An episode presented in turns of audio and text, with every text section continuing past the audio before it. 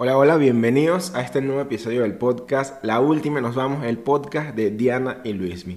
Este episodio, cuando escuchen este episodio, ustedes pensarán que nosotros odiamos a las aplicaciones, que no queremos nada con ellas, y no es 100% así, ¿ok? No es así. Pero sí nos gusta ayudarlos a ustedes que realmente necesitan ese tipo de, de aplicaciones, ese tipo de plataformas para o esas ventanas, mejor dicho, para vender también sus productos y queremos que ustedes las conozcan bien. Usted, queremos que se blinden ante este tipo de contratos medio turbios o medio raros, que si no estás en medio de la, o sea, si no eres abogado o no estás como que rodeado de personas que sepan de estos temas, para ti es como jeroglíficos. Sí, entonces este episodio en realidad lo que queremos hacer es básicamente explicarte cómo funcionan los contratos de las aplicaciones, cómo leerlos, cómo interpretarlos de la manera correcta. ¿Por qué? Porque cuando se tiene un negocio, ¿ok? Sin importar si es un negocio gastronómico o es un negocio de cualquier otra índole, es súper importante estar muy atento a todo lo que es la terminología legal, algo que muchas personas pasan por debajo de la mesa y de hecho simplemente cuando les llega la aplicación y les ofrece un poco como que el servicio, sencillamente las personas confían y dirán, bueno, ¿qué tanto? Es un contrato, igual lo tengo que firmar, este, igual no hay ningún tipo de consecuencias, pero la verdad es que todos los contratos, no solamente el de las aplicaciones, sino el de cualquier otra plataforma digital o el de cualquier otra alianza comercial que ustedes puedan entablar, tiene consecuencias para ustedes y tiene consecuencias también para la otra persona. Entonces, ¿cómo interpretarlos de la manera correcta, cómo saber cuál es la carga de la responsabilidad que tiene cada una de las partes, hoy vamos a hablar de cómo hacerlo y cómo entenderlo de la forma más clara y digamos, eh, fácil. sí, más fácil posible. Exactamente. Para eso conseguimos dos contratos de dos compañías distintas porque nosotros conseguimos todo lo que queremos. Sí. Pues somos empresarios gastronómicos. este, estos contratos nos los han enviado nuestros propios asesorados, ¿ok? Son contratos que les han llegado a negocios. No vamos a decir los nombres de las empresas a las que hacemos referencia, pero la verdad es que en líneas generales, en nuestras investigaciones son más o menos siempre los mismos contratos. los objetivos son más o menos los mismos. Es como un copy-page. No, no, una, una, una, o sea, una está mejor estructurada que otra, porque una pertenece a una compañía un poco más grande, este, y no latinoamericana. Pero eh, al final es casi lo mismo. Sí, este, las condiciones generales de ambos contratos son más o menos similares, así que lo que vamos a tratar acá es no tanto el enfoque desde el punto de vista de cuál aplicación es mejor o cuál aplicación es peor, sino cómo interpretar, ¿ok? De forma legal y de forma eficiente los contratos que les puedan llegar de las aplicaciones. Obviamente esta información también les va a servir para cualquier otro tipo de alianza comercial en donde exista un contrato. Sí, no, y sobre todo porque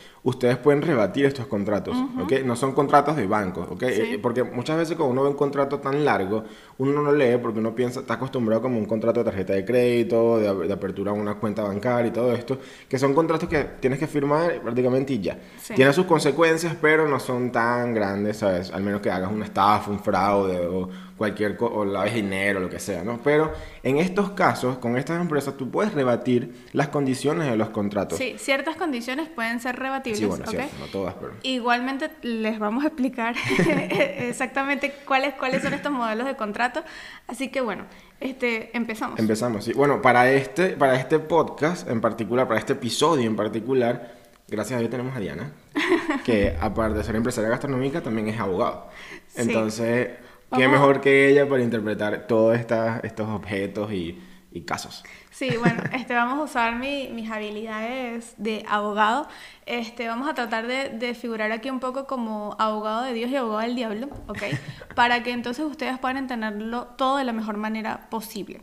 Ahora bien, ¿Qué, ¿Qué, son los contratos de las aplicaciones? Estos contratos, este, por lo general, son como una especie de contratos de servicios, ¿ok? Pero en realidad, la, digamos, como que la forma jurídica en la que nacen son como, como contratos de adhesión, que vienen siendo como también los contratos que tienen eh, las compañías bancarias o las compañías de seguros, ¿ok? ¿Por qué inicialmente digo que pueden ser contratos de adhesión? Porque sencillamente es una sola de las partes la que se encarga de la redacción del contrato, es decir, es la empresa que en este caso sería la empresa de aplicaciones de delivery, la que redacta el contrato, la que redacta las condiciones y la que te ofrece el contrato.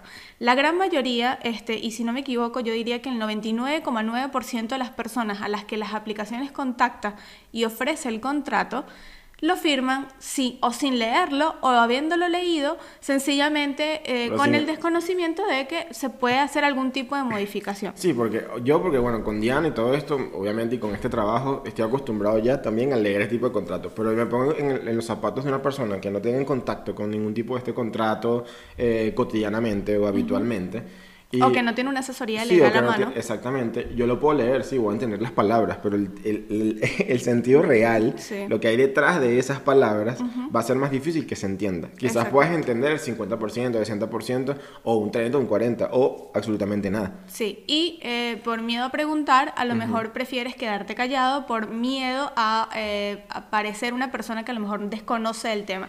Y la verdad es que en temas legales es importante la pregunta. Es importante que ustedes cuando lean sus contratos pregunten absolutamente cualquier duda que tengan. Entonces, ¿por qué digo que en inicio esto pudiera ser un contrato de adhesión? Porque eh, inicialmente es una sola de las partes la que lo elabora, es una sola de las partes la que lo propone y es una sola de las partes la que establece la carga de las responsabilidades. Importante, ¿qué son las cargas de las responsabilidades? Dentro de los contratos siempre hay dos o más personas, es decir, una persona no se puede auto hacer un contrato a sí mismo, sino que siempre van a existir de dos o más personas. Entonces, dentro del contrato, lo ideal de un contrato perfecto, por llamarlo así, o de un contrato jurídicamente eficiente, es que la carga de las responsabilidades esté distribuida entre las, las partes del contrato. Es decir, si, por ejemplo, van a hacer un contrato en donde se va a construir una casa, la responsabilidad no puede recaer netamente sobre el constructor. Es decir, va a haber una responsabilidad del constructor, pero también va a haber una responsabilidad por parte de la persona que está eh, o que mandó a hacer la casa o que la va a comprar, ¿ok? Entonces, siempre tiene que haber una carga eh, de, de, responsabilidad para ambas partes. Eso se llama distribución de la, de la responsabilidad. Ahora, este contrato, a diferencia de los contratos, por ejemplo, que tú estableces con el banco o que estableces con eh, una compañía de seguros o que estableces cuando vas a un, parking, a un estacionamiento y pides el ticket, en la parte de atrás, si ustedes ven, hay unas letras pequeñas, eso es un contrato, esos, son los típicos contratos de adhesión. La diferencia con las aplicaciones es que tú puedes negociar ciertas cláusulas con ellas. Es decir, nosotros tenemos clientes que han negociado la exclusividad que tienen con ciertas aplicaciones y eso ha implicado una reducción del porcentaje de la comisión que ellas cobran, ¿ok? Entonces, todas estas cosas son, son pequeños, pequeños detalles que se pueden negociar y que hacen que no sea un contrato de adhesión perfecto, sino que más bien sea un contrato que en dado caso tú pudieras discutir ciertas cláusulas y luego ya la compañía decidirá si efectivamente ceder o no. Sí, a ver, en este caso, por lo menos en este punto en específico, ustedes tienen que hacer una investigación previa a ver si realmente la exclusividad con esa aplicación, con esa compañía, les conviene a su negocio. ¿Ok? Porque quizás esa compañía como tal no mueve... A ver, hay como cuatro o cinco tipos de aplicaciones más famosas o conocidas. Y las cinco manejan personas eh, completamente, distintas. Hay unos que son un poco más exclusivas, hay unas que son un poco más como tipo término medio y hay otros que es como...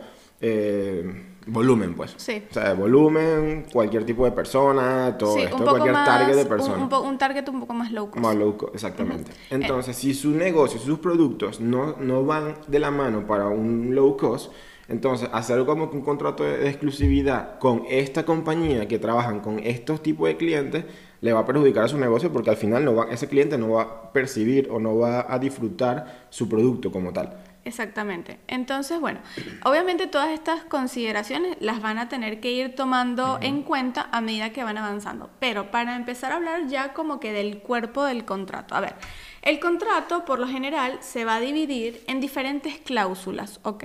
Las cláusulas van a estar distribuidas dependiendo de cómo el departamento legal de cada compañía haya decidido hacerlo, pero van a estar distribuidas básicamente en lo que es el objeto, las partes, las responsabilidades, las cargas, el fuero de las demandas, etcétera, ¿ok? Entonces, vamos a ir, yo aquí tengo un contrato, ¿ok? Tengo los dos contratos que les hemos conversado, que han sido como los dos contratos que nos han llamado más la atención, y voy a ir este, explicando de acuerdo a las partes de estos contratos. Entonces, Inicialmente la primera parte, que van a ser como las condiciones generales, lo que se hace es una presentación de las partes que integran el contrato. ¿Esto qué quiere decir? Básicamente, condiciones generales hace referencia a lo que es todo el contenido del contrato y se hace una identificación de la compañía ABC y las partes ABC. Una cosa que es súper importante y porque es una de las características de los contratos de adhesión es que estos contratos, si ustedes los ven, no tienen un nombre particular, es decir, está el nombre de la compañía, pero no aparece el nombre particular de la otra persona. ¿Por qué? Porque ellos en realidad no son no realizan contratos personalizados con cada uno de sus clientes, sino que tienen un esquema, ¿ok? Bajo el cual hacen un esquema de repetición. Y por eso ustedes van a ver que dentro del contrato, dentro del cuerpo del contrato como tal, nunca va a aparecer el nombre de su negocio gastronómico. Este nombre va a aparecer luego en otro apartado en donde ustedes sí van a tener que dejar todos los datos de identificación fiscal del negocio, pero dentro del cuerpo del contrato no se extrañen si no aparece el nombre porque básicamente es como un contrato modelo que tienen para todos los negocios. Lo que quiere decir que puede ser que este contrato para tu negocio no funcione. Exactamente. ¿Ok? Entonces luego, luego tenemos lo que es como la las primeras cláusulas, ¿ok? O la primera cláusula en general que es el objeto del contrato. El objeto del contrato básicamente aquí lo que se describe es hacia dónde se dirige el contrato, cuál es la razón de ser, cuál es la finalidad del mismo. Ciertamente en este caso es este, la creación de una especie de marketplace en donde e-, ellos te van a facilitar una plataforma digital en la que tú vas a poder colocar tus productos para tener una alianza una cercanía con los clientes, etcétera. Cada compañía lo va a escribir de forma distinta, ¿ok?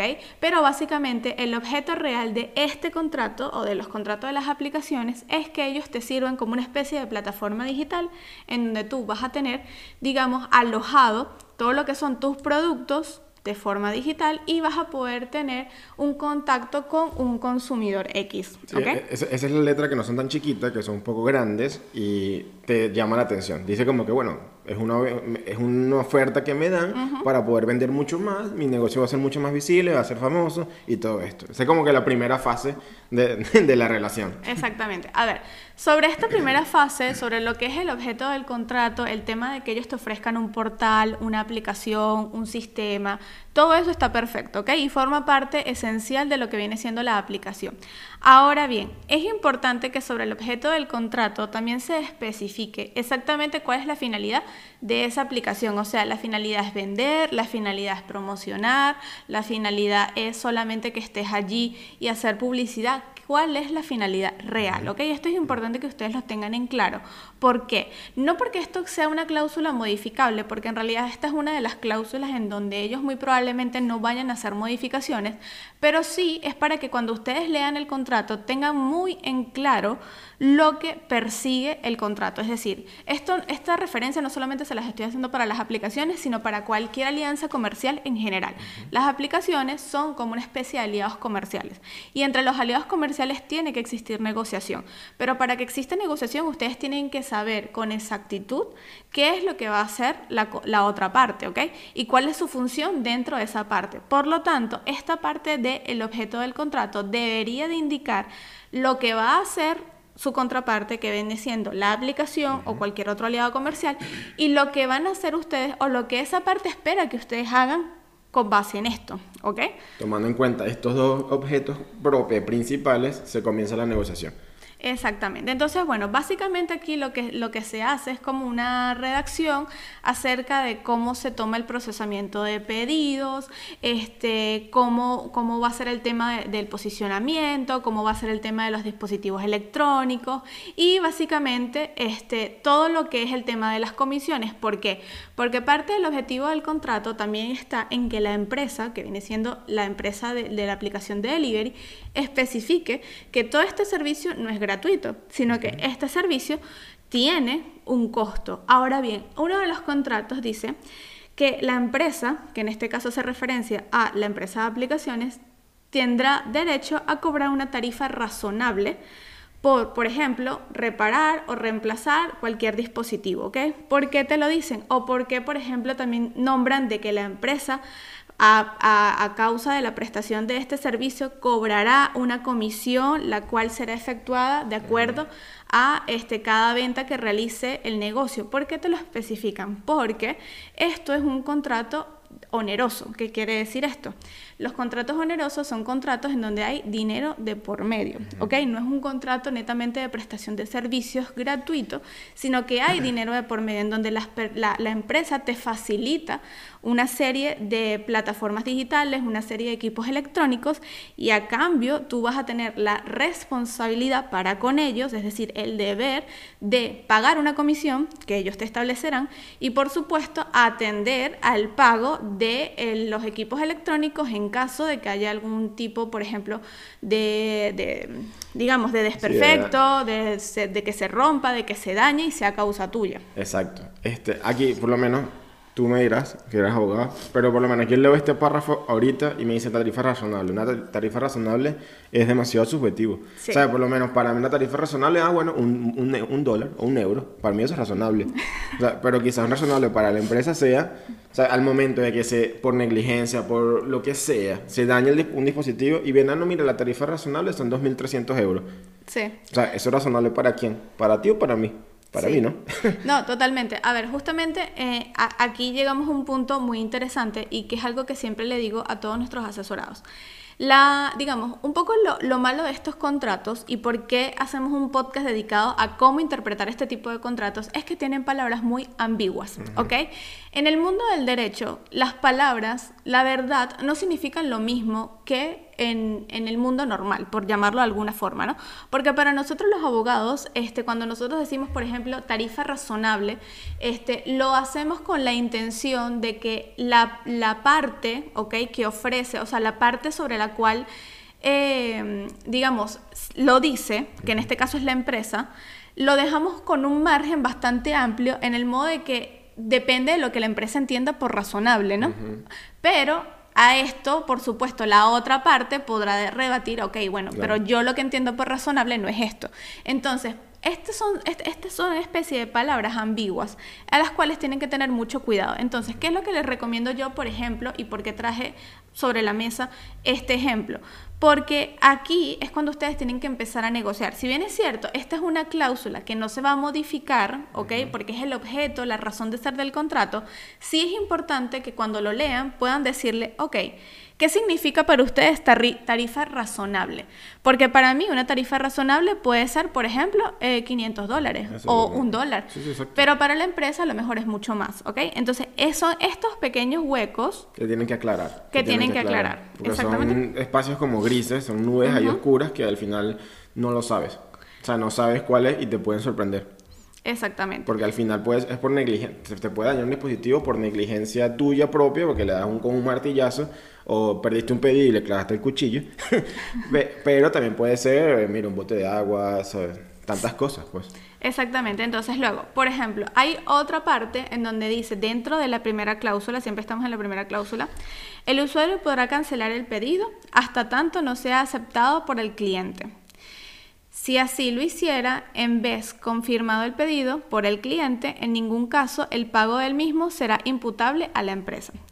¿Qué quiere decir? Este tipo de, digamos, de especificaciones, este, este tipo de acciones específicas... Por eso, por eso yo siempre digo que estas aplicaciones nunca pierden. Es que nunca pierden. O sea, el dinero nunca sale de sus cuentas. Es una cosa increíble. Sí, bueno, eh, eh, eh, son, son contratos hechos justamente cuando les hablaba de la carga de la responsabilidad, son contratos hechos en donde la carga de la responsabilidad lamentablemente recae en la gran mayoría sobre una sola persona y es decir ustedes. Este, ajá, porque es importante entender un poco y hacer atención a este tipo de frases, a este tipo de oraciones.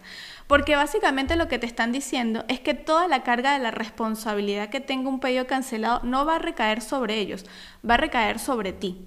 ¿Ok? Entonces, en este momento son como, eh, cuando leen el contrato es cuando utilizan el resaltador y le preguntan, ok, ¿A qué se refieren exactamente con esto?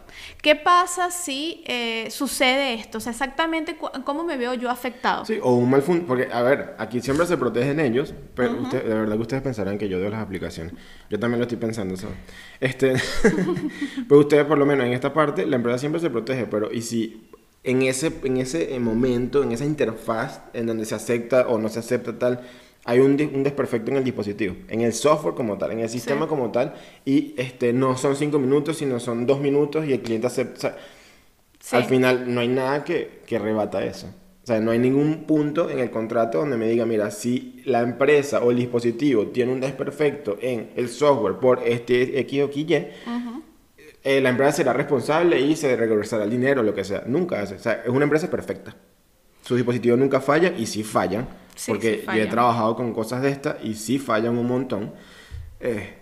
Sí, eh, aquí es, es, importante aclarar exactamente a qué se refieren ellos, cómo manejan el tiempo, qué pasa si un dispositivo falla, qué pasa si este por, por, no sé, a lo mejor estás utilizando por primera vez el dispositivo y se te pasó el tiempo. O sea, tienen que aclarar todos estos puntos que son básicos para que entonces ustedes puedan entender cuáles son las consecuencias que van a tener sus acciones. Porque, y es importante que lo tomen en consideración, todas las acciones que ustedes comiencen a hacer cuando trabajan con una liga comercial van a tener consecuencias, positivas o negativas. ¿Por qué se lo decimos? Porque nosotros nos hemos encontrado con asesorados que nos han dicho, eh, mira, eh, me pasó que el cliente se quejó porque no, no, no llegaron eh, el pedido completo, pero de mi cocina sí salió el pedido completo. Resulta que la aplicación pues me dijo, no, mira, no te lo voy a pagar, etc. Entonces, ¿saben? Todas estas cosas están dentro de los contratos. No es algo que, o sea, las aplicaciones no actúan al azar, las aplicaciones actúan porque todo lo que ellos te están diciendo ya están dentro del contrato. Lo que pasa es que si tú no lo lees, si tú no lo sabes interpretar correctamente, ciertamente pueden haber baches, ¿ok? Bueno, aquí, aquí estoy leyendo una cosa, y esto es algo que dos asesorados nos lo han dicho, este, y no los que nos, nos, enviaron esto, que dice que la empresa puede, puede limitar o suspender el uso de cualquier parte del portal del, por parte del cliente o de los usuarios, ¿ok? Este, para inspecciones, todo esto hay muchas veces que estas aplicaciones tú las abres, ¿ok? Cuando abres el servicio, cuando inicias el servicio, tú le das clic, abres la aplicación. En partes del servicio, cuando por lo menos estás súper abollado, tienes demasiados pedidos y no puedes recibir más porque no vas a responder a tiempo, muchas personas, muchas empresas lo que hacen es bloquearlas por 5 minutos y luego se activan. En esta activación a veces no va. La segunda activación muchas veces no la, no la abren. Sea, es como si te penalizaran por no aceptar los pedidos, por estar abollado. ¿Ok? Entonces, esto es, como, esto es como una dictadura de las aplicaciones. Sí. O sea, es una cosa que, o sea, si, si, mi, si mi capacidad está para tener, y esto sobre todo sucede en los sábados y los domingos, los viernes y los sábados, que son días súper full de, en, los restaurantes. Entonces, a ver, si estoy abollado, quiero la calidad de mi producto va por encima de cualquier aplicación o de cualquier cosa yo bloqueo por 10 minutos, 5 minutos, cuando quiero volver a, abrir, cuando ya estoy como que la ola pasó y quiero continuar otra vez y que venga la, siguiente ola, por, por, ejemplo, la aplicación me, me, beta. O sea, la aplicación me dice no. O sea, tú cerraste, ahora te, vas a ver perjudicado. Eso, eso sucede mucho con los negocios, pero también en la investigación que hemos hecho he leído mucho que sucede mucho con los riders. Es decir, con los repartidores, porque los repartidores pueden ser que a lo mejor hay días, hay una aplicación del simbolito rojo, particularmente, que ellos, este, que ellos, este, a los riders les dicen que tienen que cancelar, eh, me parece que la, sus, e, ellos, a ver, para los que no saben, ¿no? Cuando tú eres rider, tú tienes que hacer como una especie de reservación de horario, ¿no? En esa reservación de horario tú tienes hasta un tiempo mínimo para cancelar la reservación de horario que hiciste, porque en la vida surgen imprevistos. Parece que el tiempo que ellos tenían era, según ellos, muy corto, ¿ok? Y hacía que se quedaran como que sin riders, así que los eh, obligaron a que los, a que los cancelaran, me parece que unas 12 horas antes. Es decir, si tú tenías reservado para trabajar a las 8 de la noche, tú el tiempo máximo que tienes para cancelar tu reservación es a las 8 de la mañana, ¿ok? Eh, ahora bien, Eh, las cosas pasan. Las cosas suceden, ¿ok? Las cosas suceden, los imprevistos en la vida suceden y puede ser que a las 8 de la noche esa persona iba a trabajar, pero a las 7 y 45 resulta que esa persona tuvo un imprevisto y ya no va a poder trabajar. Entonces, si esa persona no cumple con su horario o lo cancela a las 7 y 45, la penalidad que sufren es que entre una o dos semanas la aplicación no le va a abrir horario. Sí, le abre solo una hora, una Sí. hora, dos horas al día. Porque eso pasaba con Globo. Sí. Eso pasaba con Globo. Yo cuando, hacía- cuando llegamos aquí a Italia, eh, a Milano, me puse a hacer esas cosas. Este, y era así. sí. Era así. O sea, eh, Si tú no son- trabajabas un día, ellos te ellos te penalizaban, como penalizaban. por tres días. Sí, sí, sí, totalmente. Si no entrabas como que en la zona donde, donde en ese momento era Globo, ahorita Globo está por todos lados, pero en ese momento era solo prácticamente el centro de Milano, eh, no, te- no, no podías trabajar después. Sí, entonces, bueno, esto, esto es importante que lo tengan en consideración porque todas estas especificaciones, a bien o mal, están dentro de sus contratos, ¿ok? Lo que pasa es que están escondidas. Sí. Entonces tienen que saber interpretarlas. Esta Ahora, es la segunda parte de la relación, o sea, cuando ya comienzan a conocer un poquito mejor. Sí, exactamente. Ahora, otra, otra frase importante que me parece súper interesante traerle al podcast es, la forma de exhibición de los productos y o servicios será definida por la empresa y en concordancia con la información que sea provista por el cliente. ¿Esto qué quiere decir? Que este, ellos, como empresa de aplicaciones, podrán exhibir tus productos como mejor les parezca. Podrán utilizar las, las- las imágenes que les has dado como a ellos mejor les parezca dentro de la aplicación. ¿Por qué esto es importante y a ti te pareciera, bueno, sí, no, es lógico, ¿sabes? Ponen la foto y tal. No. ¿Por qué? Porque el hecho de que ellos puedan exhibir los productos y los servicios será definida por la empresa, quiere decir que pueden haber ciertas definiciones que a lo mejor a ti no te parezca, que a lo mejor a tu marca no le satisfaga o no o no o no se cuadre dentro de lo que realmente tú estás buscando de la aplicación y te puedes ver perjudicado. Sí, y aquí en este punto en específico, cuando ellos como que no tienen los derechos de autor de la marca, obviamente, la propiedad intelectual de la marca, pero sí utilizan es tu marca y tu imagen para promociones internas. Esas son las promociones que de repente les llegan, eh, no sé, hamburguesas a 60% de descuento. Y con el supuesto, no siempre es así, pero muchas veces te dicen, no, nosotros cubrimos el costo del producto para, pero para promocionar el 60%. Al final, igual la empresa pierde. ¿Por qué? Porque aunque te cobres el, el costo, te, te, te- te hacen el costo del producto, de la materia prima como tal. Sí. ¿Ok? No, el, no del servicio, no del, del gasto fijo que hay atrás de tu empresa. Entonces, es algo que al final quizás no vayas a perder el 60%, pero vas a perder un 20%. Igual son promociones que te van a hacer perder. Sí. Igual, otro, otro punto importante dentro de esta primera fase de los contratos y es que ellos hablan de la relación que tienen los proveedores de servicio con el usuario, ¿ok? Que vende siendo tu cliente. ¿Qué pasa? Ellos aquí se lavan las manos, de hecho es un párrafo largo, por eso no lo voy a leer completo, pero básicamente la gran, la gran mayoría de las aplicaciones se lavan las manos para con el usuario. ¿En qué sentido? que lo que suceda, el problema que suceda entre el usuario y el proveedor de servicio es un problema tuyo porque yo no soy quien vende la comida. Sí, que Esto para qué sobre todo lo hacen, por ejemplo, en casos de intolerancia, en casos de alergias, en caso de que algún producto esté dañado, ellos lavan su imagen y te dicen, mira, no, o sea, si el producto vino dañado, si el producto te causó alguna alergia, si el producto te causó algún tipo de intolerancia y decides a crear una causa por esto, sencillamente yo no tengo la responsabilidad. Ahora, obviamente, ¿qué es responsabilidad de ellos en dado caso? Verificar de que las personas que estén dentro de sus aplicaciones cumplan ciertas medidas sanitarias básicas. Eso debería ser el deber ser. Pero si se ponen a ver, ninguna de las aplicaciones, cuando hacen los contratos con sus clientes que vienen siendo ustedes los negocios gastronómicos, ningunos piden normas sanitarias, ningunos piden certificaciones sanitarias. ¿Por qué? Porque las aplicaciones quieren volumen. Pero en realidad esta cláusula, es decir, yo no quiero que ustedes se vean como, no, bueno, es que las aplicaciones me ayudan porque yo a lo mejor trabajo desde casa o a lo mejor trabajo Sí. en una dark kitchen y no tengo todavía los permisos sanitarios, que ojo, en el sector vemos un montón. ¿Qué pasa, señores, con esto? Si ustedes llegan a llevar un producto, ¿ok? A una persona y esa persona tiene un choque anafiléctico a causa de que hay una alergia, o sea, un alimento alergénico en su producto sobre el cual esa persona no ha sido correctamente informada. Esa persona o sus familiares pudieran interponer una demanda, ¿ok? Y en la demanda van a estar metidos la aplicación y por supuesto su negocio.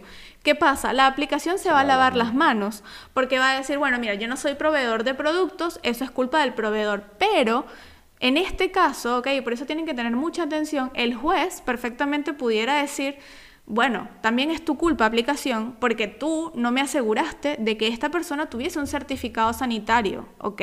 Entonces, una evolución que quizás más adelante van a tener que tomar las aplicaciones y esto implica, por supuesto, para ellas una pérdida grandísima porque vamos a ser conscientes de algo.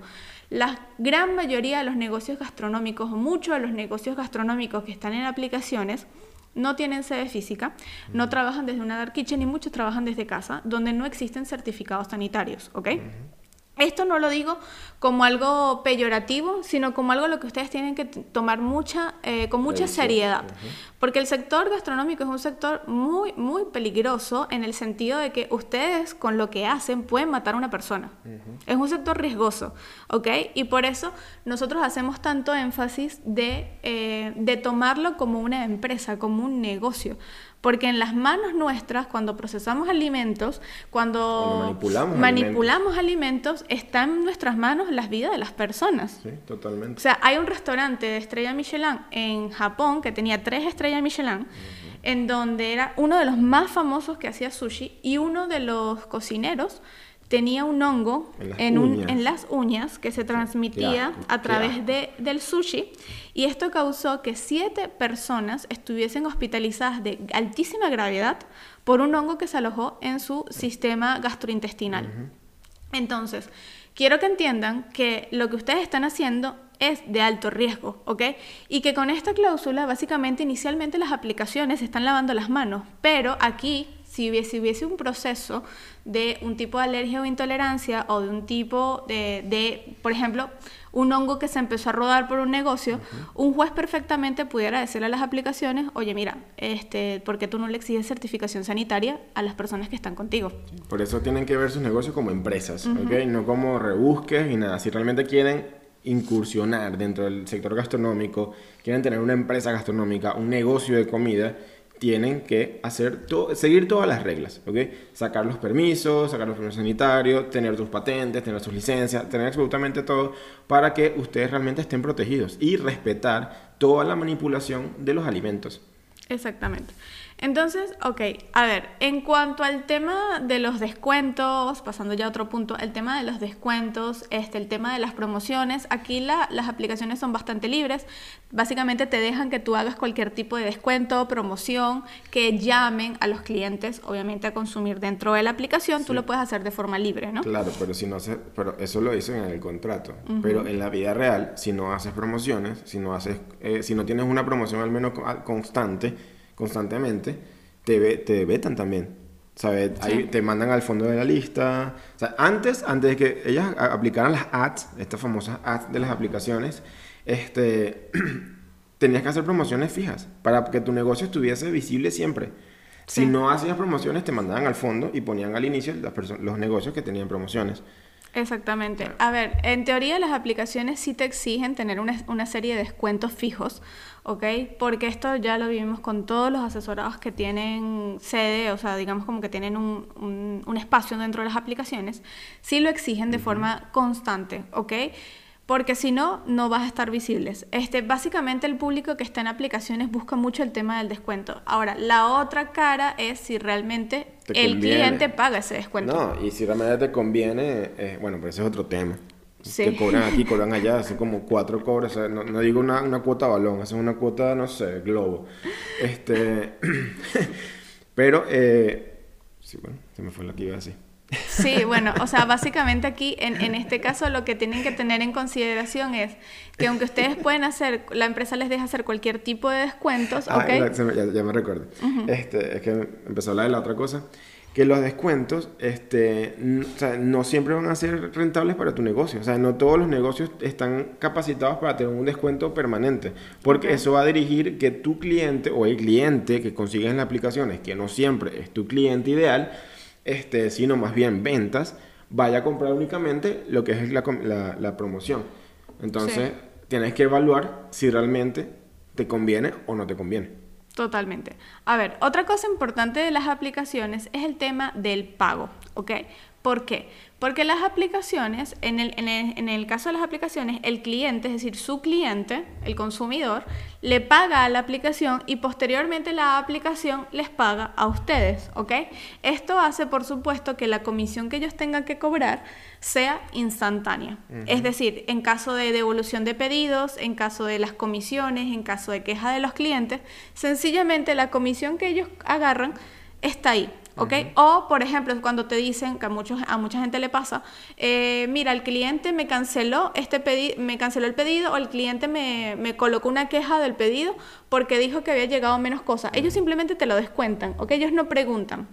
Ahora, si tú eres una persona que no estás atenta a tu aplicación, esto puede suceder millones de veces y no te vas a dar ni cuenta. Lo bello, lo bello e interesante de este punto es que al usuario te regresan el dinero como créditos.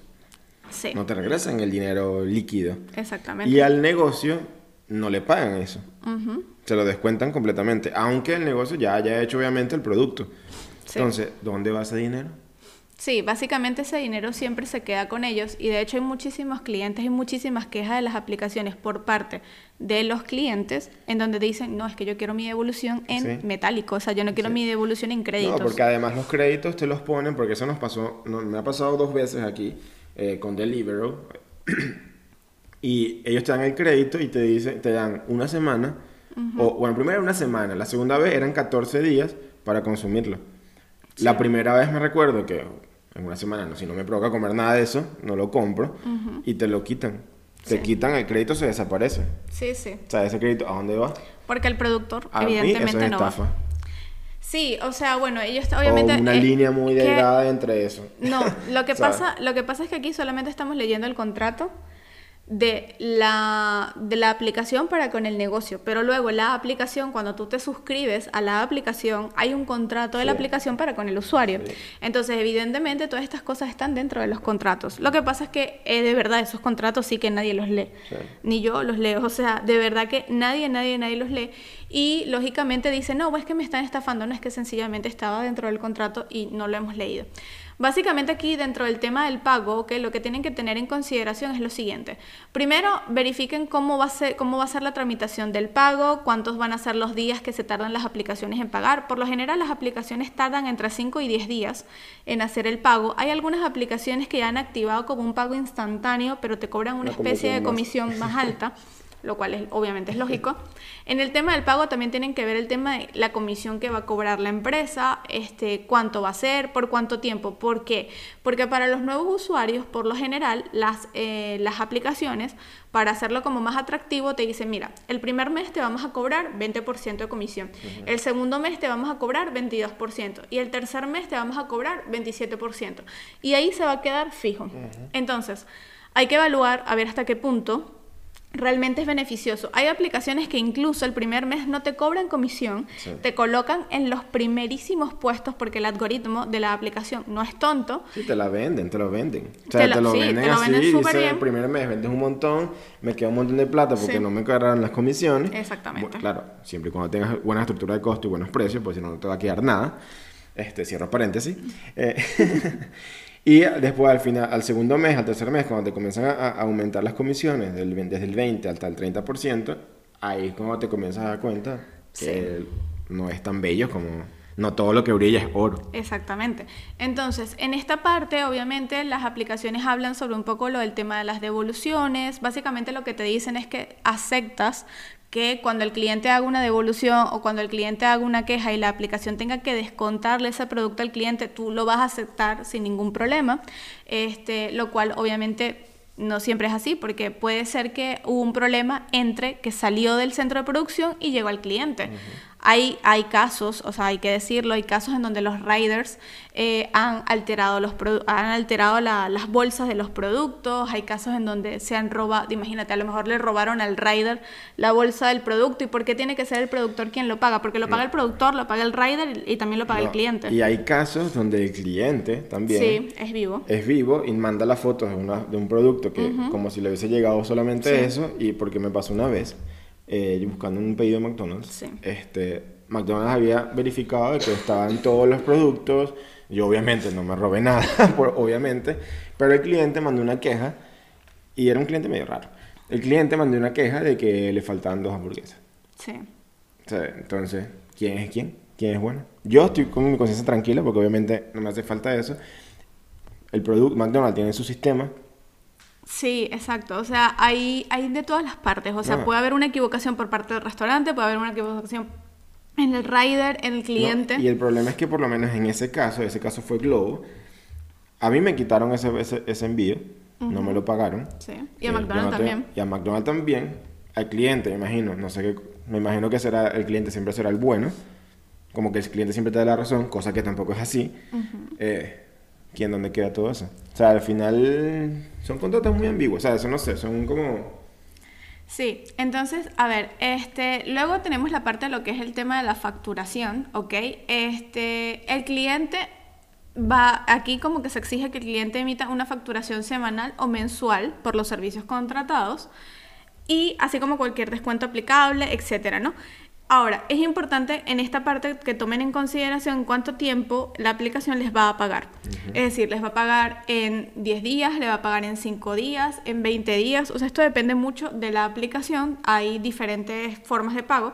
Pero aquí sí es importante que lo tomen en consideración y que lo evalúen muy bien si son días corridos, si son días hábiles, qué pasa si el pago no se realiza en 10 días. Es decir, por ejemplo, la aplicación te dice, no, mira, te hice el pago, pero por un tema de a lo mejor alguna, no sé, alguna falla bancaria, el pago se hace efectivo en 15 días, ¿ok? ¿Por qué es importante esto? Porque ustedes dependen de que la aplicación pague de forma correcta. Si hay un retraso en el pago, aunque suele no suceder, pero si lo hubiese, ustedes son los que se van a ver afectados, su negocio y su inventario y su liquidez. Sí, y cuando, por lo sobre todo, lo que pasa es que yo, yo a veces siento que las aplicaciones o sea, no, obviamente no son 100% malas, pero los negocios que entran tienen que estar muy, tienen que tener en mucho, tienen que tener bajo control todos, sus, todos los aspectos de su negocio. ¿Por qué? Porque durante 10 días tú vas a tener que vender y reponer tú mismo. Entonces, si entonces entras como en un círculo vicioso de que por eso muchos negocios cuando están dentro de aplicaciones sienten que no venden sienten que el dinero no llega.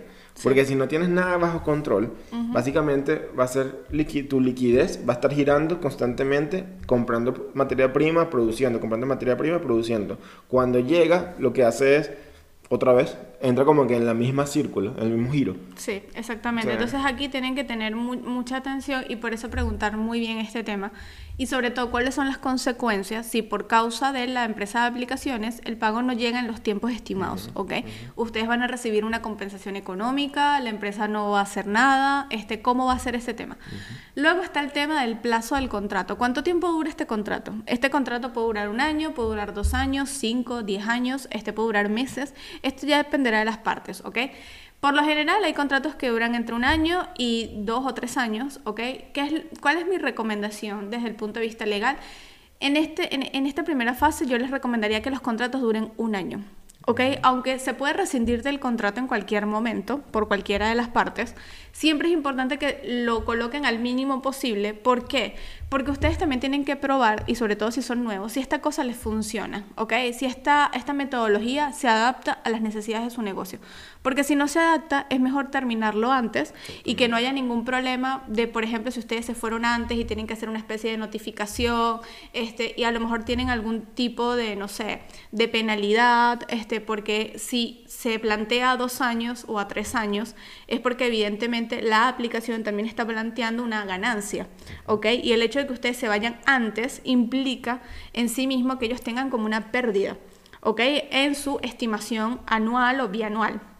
Entonces siempre es importante que traten de que sean contratos de un año, de modo que ustedes puedan ver si efectivamente esto les funciona o no.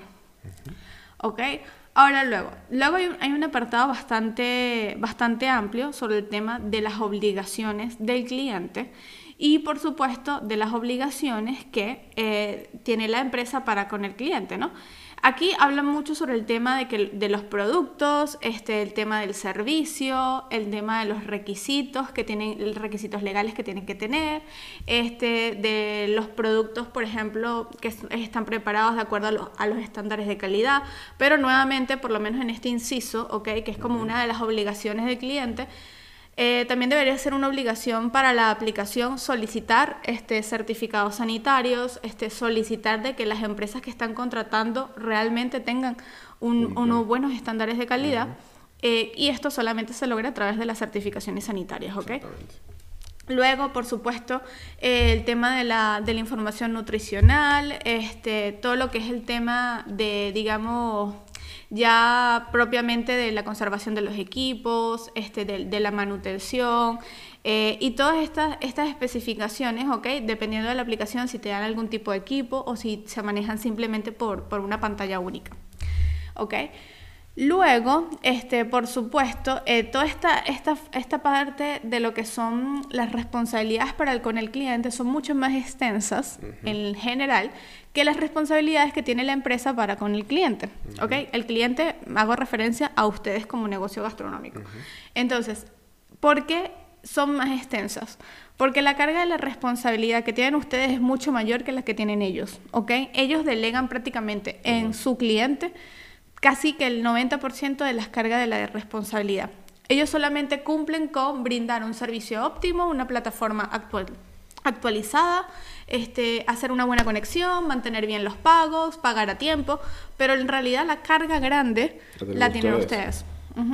Entonces, sobre este punto, yo lo que recomiendo, estas pueden ser cláusulas que a lo mejor también cueste eh, que hayan ciertas modificaciones, pero sí les recomiendo que pregunten muy bien todo, sobre todo cuando se dicen, por ejemplo, acciones por acción o omisión, acciones por negligencia. ¿Por qué? Porque aunque estos son conceptos eh, que a nivel jurídico están bastante claros, es importante, o por lo menos a mí personalmente me gusta, que estén definidos dentro de los contratos. De modo que si en algún momento llegase a existir una controversia en el contrato o ya un pleito judicial, se pudiesen interpretar de la mejor manera posible como las partes así lo han querido. Entonces, bueno, esto ya es una manía personal, sé que muchos contratos no están, pero yo considero que a nivel ya de pleitos, puede ser bien sea en mediaciones o a nivel judicial, esto puede ayudar un montón a que las partes eh, tengan mucho más claro cuál es el panorama del contrato. Luego está el tema, que es un tema también importante, el tema de la confidencialidad y el tratamiento de los datos, ¿ok? En teoría, eh, la, la empresa te dice que todo lo que es el derecho de propiedad es tuyo, ¿ok? Ellos en ningún momento están haciendo uso como que del, derecho de propiedad en sí, sino que más bien este, tú cedes eh, los permisos para que ellos puedan utilizar tus imágenes, tu nombre y puedan, por supuesto, eh, colocarlo dentro de sus plataformas, ¿no? Hasta esta parte va todo bien, ¿ok? Es lo que se estila, es, el deber ser. El problema acá es que ellos, en esta, este permiso es muy amplio. ¿Ok? Y ellos pueden utilizar tus imágenes, ellos pueden utilizar como que, digamos, eh, todo lo, lo, que tú les das, que obviamente forma parte del derecho de propiedad de tu empresa, ellos lo pueden utilizar para cualquier tipo de comunicaciones. Entonces, por lo menos, ellos pudieran hacer banners en donde están tus productos y aunque si bien es cierto, ellos te dicen que te van a informar previamente, Pueden existir casos en donde no te informen, ¿ok? En donde sencillamente aparezcan este, tus productos y eh, tú digas, bueno, qué que, chévere porque entonces este, están promocionando mi marca. Y la verdad es que no es tan así, ¿ok? Porque hay que ser muy delicados en cómo las empresas utilizan las fotos de tu, eh, de tu negocio. Sobre todo, esto no sé si, si ha pasado en otras partes, pero esto pasa mucho en Chile las empresas este, te dicen cuando haces el contrato, como que, bueno, mira, te ofrezco un servicio de fotografía. ¿Ok? Esto le pasó a un cliente.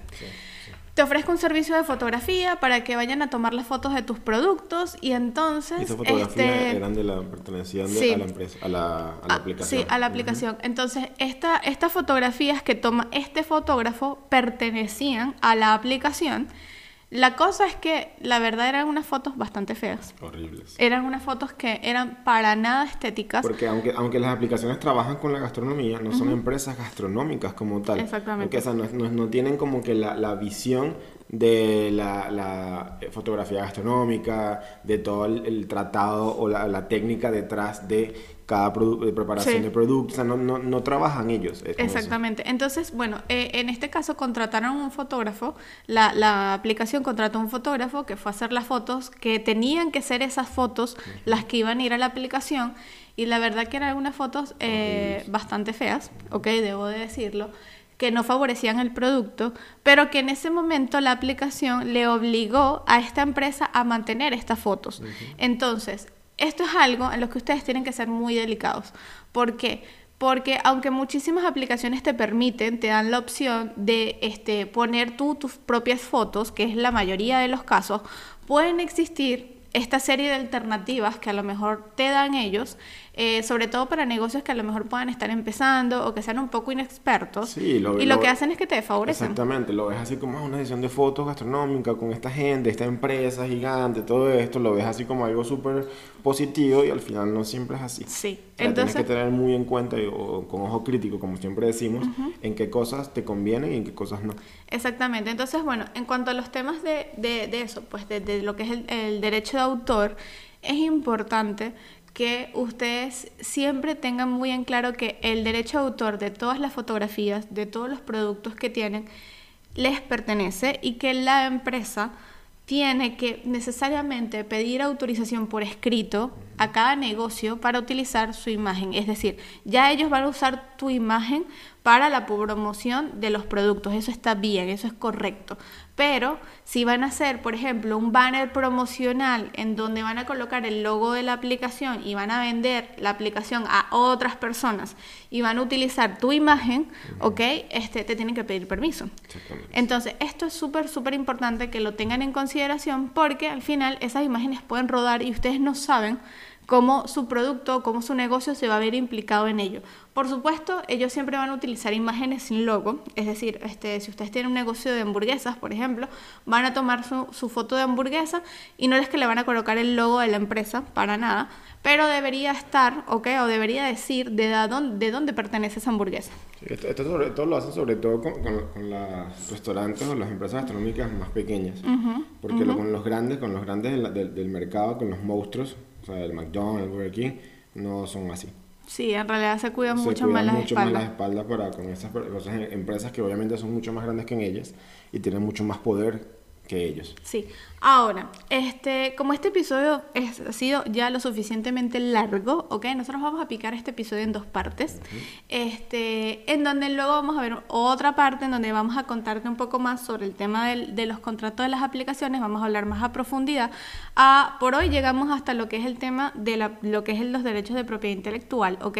No, no, no quisimos que fuese un episodio tedioso, este, con muchísimos términos jurídicos, sino más bien con pequeños tips de, de las pequeñas partes del, del contrato para que ustedes lo puedan ir analiza- analizando desde casa y cuando se topen con cualquier otra serie de contratos, ustedes más o menos sepan cómo actuar. Y si no saben cómo actuar, para eso estamos nosotros. Exactamente. Nos contactan en nuestras redes sociales, arroba somos Luismi, y allí les brindamos una mano, como siempre. Así es. Entonces, bueno, hemos llegado al fin. De la primera parte de este episodio en contra de las aplicaciones, no, mentira. No, no estamos en contra de las aplicaciones, pero lo que sí estamos es en contra de la desinformación. Exactamente.